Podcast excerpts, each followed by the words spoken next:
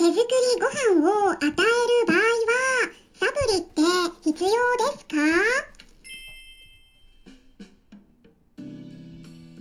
こんにちは。サラホリスティックアニマルクリニックのホリスティック獣医サラです。本ラジオ番組ではペットの一般的な健康に関するお話だけでなくホリスティックケアや地球環境そして私が日頃感じていることや気づきなども含めて様々な内容でイギリスからお届けしております。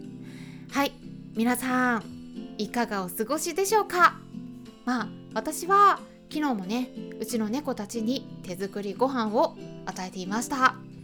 まあ最近ねよく食べるんですよね。うんあの先日お話ししたようにちょっとねイギリス冷えまして雪が降ったんですね。でその日はねなんか冷えたせいかジョバンニがちょっとやっぱり体調が不安定なんでね去年から病気になってしまっているので、まあ、それでちょっと入ってしまったんですけどでもね、うん、少し様子見てたら盛り返しまして。あのしっかりねもりもり最近、うん、またねあのご飯ちゃんとね手作り食食べてくれているので本当に作りがいがあって嬉しいです。まあでもね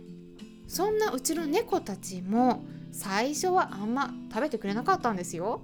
うん、もう3ヶ月以上ね結構頑張りました。はい。あの皆さんにお話ししてるのは、まあ、大体6ヶ月以上はね見てくださいっていう風に言うんですね。あの猫ちゃんなかなか襟好みの激しい子が多いので食べてくれない子が結構いるんでねでもうちの猫たちもともと保護猫で動物病院で暮らしてたのでもうその時はずっと私が引き取るまでの1年くらいドライフードだけを与えられていた子な子たちなんですよ。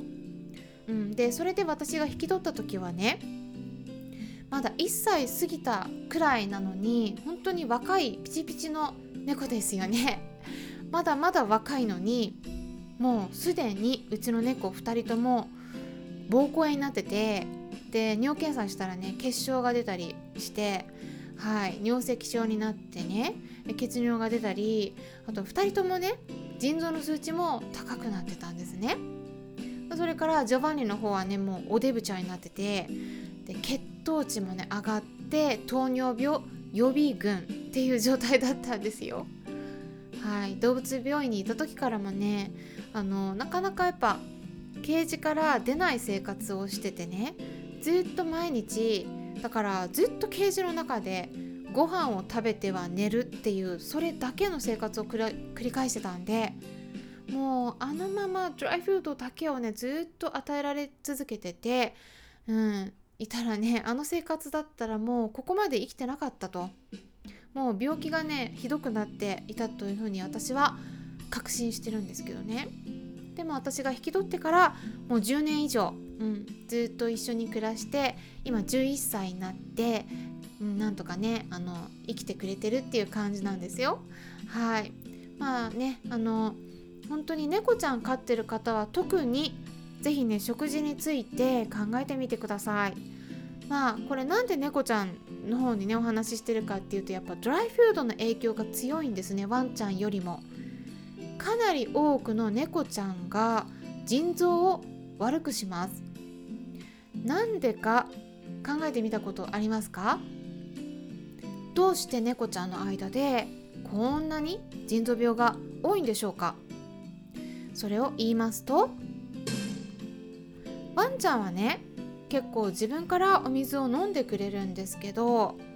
猫ちゃんってもともと喉の渇きに鈍感な生き物なんですね。昔は砂漠地帯に生きていた動物だからなんです。おしっこもかなり濃縮させて出すので膀胱の中でおしっこが濃縮されると結晶もできやすくなります。そうすると結石膀胱結石とか、ね、そういうのもできやすくなるんですね。あとは腎臓の負担がかなり強く出やすくなります、うん、だからねドライフードは本当にねちょっと気をつけた方がいいんですね。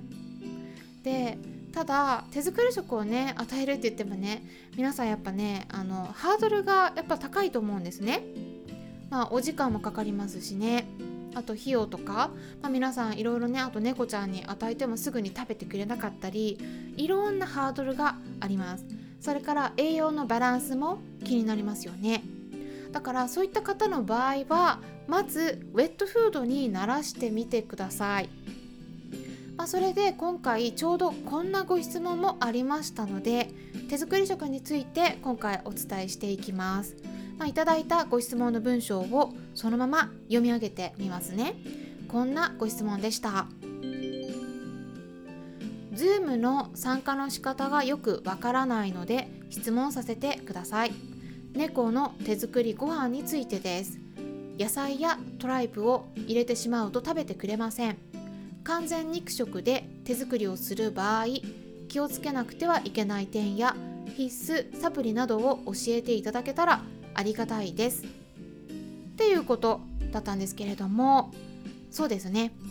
まず猫ちゃんって本当にね襟好みの激しい子が多いのでまあどんなに栄養が優れていても食べてくれないことが多いので、まあ、そこで手作り食をね断念する飼い主さんもやっぱ多いんですよね。まあ、猫ちゃんが肉食動物って言ってもやっぱね野菜とか果物は必要になりますから組み合わせて与える必要があるんですよね。うん、本当にね肉ばかり与えてると猫ちゃんも便秘になります。ですから野菜とか果物も入れる必要があるんですけれどもじゃあどうやって与えたらいいか言いますとまず食べてほしいものは全てミキサーとかブレンダーとかフードプロセッサーなどで細かくしてスムーディー状にするっていうことが一つのポイントになります。でそれだけではなくて肉だったら食べてくれるのであればその食べてくれるものも一緒にミキサーで、うん、ミンチ状にするんですね。でそれで絡めちゃうんです。まあ、そうすると肉を食べようとした時にも液体が絡みついてしまうんであのそれを避けて食べるっていうことができなくなりますよね。なんか野菜だけ避けるとかね。そういったことができなくなりますね。まあ、その時にだからお肉もねあの全てブロック状にするんじゃなくてほんと一部ミンチ状にして完全に野菜とかと絡めてしまうっていうことが重要なポイントの一つになります。もうねこれは野菜嫌いのお子さんに与えるのと 同じような感じなんですよね。なんかよく言いますよね。野菜嫌いな子にどうやって野菜を与えたらいいのかってね。コロッケみたいなそういう食材に野菜を入れ込んじゃうとか、まあ、そういうのと本当に同じ感じです。だから、まあ、私も野菜の方はもう全部フードプロセッサーで細かくしてスムーディスムーディー状にして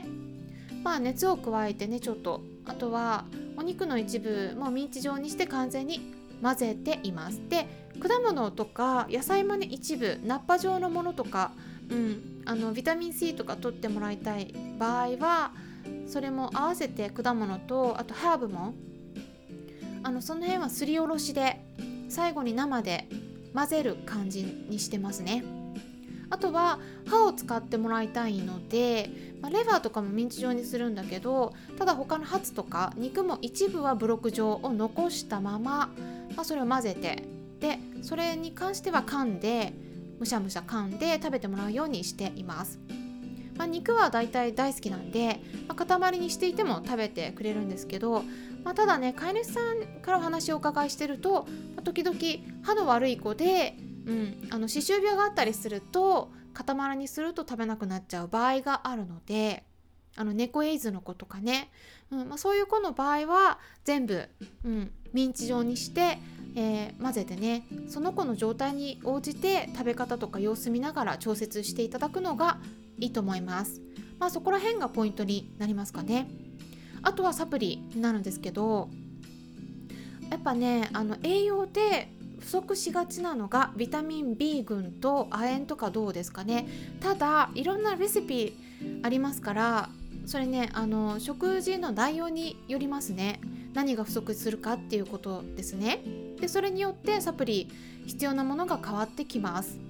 あと、まあ、カルシウムですかね、うん、卵の殻とか入れてればいいんですけどあと骨とかね。入れてない場合はカルシウムのサプリが必要になりますあと意外に見落としがちなのがリノール酸ですね。うんあのこれ猫ちゃんに限らず鹿肉とか馬肉メインのレシピばっかりになっちゃうとちょっとこれ注意しないといけないのがあのリノール酸が不足しがちになります。うん、あのなのでそれはねオイルを入れたりする場合もあるんですけどただ猫ちゃんの場合はね植物性のオイルってあんまりね吸収とか代謝良くないです。だからちょっとここ注意なんですよね、うん、やっぱ動物性のリノール酸の豊富な食材。例えば鶏肉とか豚肉。あとは卵とかビーフ牛肉などといった食材を、まあ、ちょっとローテーションで揚げるとかそういう感じでね工夫した方がいいです。あとは猫ちゃん特有の栄養素って言ったらタウリンですかねまあ、タウリンもこれもやっぱレシピによるんですよね。まあその食材しっかり入れてれば大丈夫なんですけど、まあ、ちょっとねあのレシピによっては不足しがちなので、うんあのまあ、それ内容によってはねサプリを入れた方がいい場合もありますね。まあその辺ですかね。あのまああと例えば心臓が悪いとかね、うん、状態によってねあのタウリンやっぱ入れた方がいい場合もあります。それはワンちゃんも同じことが言えるんですけど、うん、あの病気とか抱えてる場合は、うん、それに応じてサプリをねいろいろ強化した方がいいっていうことで、うん、考えていただくといいと思いますね。まあ、この辺ねあの今回は猫ちゃんの手作り食を与える場合に気をつけた方がいい栄養バランスについて簡単にお伝えしていったんですけれどもワンちゃんでも結構同じことが言えるので参考にしてもらえれば嬉しいです。今回も最後まで聞いていただきありがとうございました。それではまたお会いしましょう。ホリスティック獣医サラでした。